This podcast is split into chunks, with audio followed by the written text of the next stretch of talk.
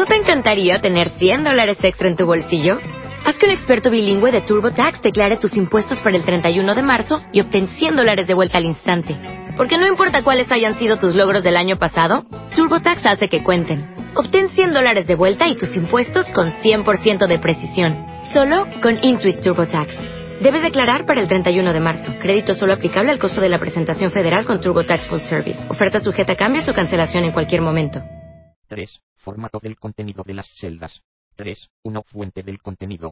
La fuente o tipo de letra que seleccionemos es muy importante. Tendremos que reflexionar quiénes van a ser las personas que van a visualizar esta hoja de cálculo y dependiendo de ese público seleccionaremos una letra más o menos formal.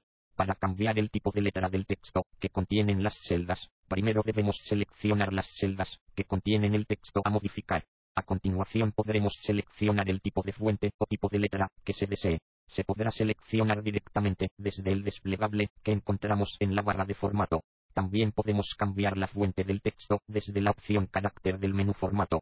En este caso se deberá seleccionar el texto que contiene la celda. Se abrirá el siguiente cuadro de diálogo, fuente o tipo de letra. A medida que vayamos seleccionando los distintos tipos de fuente, en la parte inferior de la pantalla veremos cómo va a quedar el texto. En el ejemplo siguiente podemos ver cuál es el resultado de cambiar la fuente de los nombres de los meses y de los conceptos. ¿Necesitas ayuda? En O'Reilly Auto Parts te ayudamos. ¿Necesitas algún consejo? Te aconsejamos. Nuestros profesionales en autopartes están siempre disponibles para ayudarte a encontrar lo que necesites. Excelente servicio al cliente es solo una de las ventajas que ofrece O'Reilly Auto Parts. Los profesionales en autopartes. Oh, oh, oh,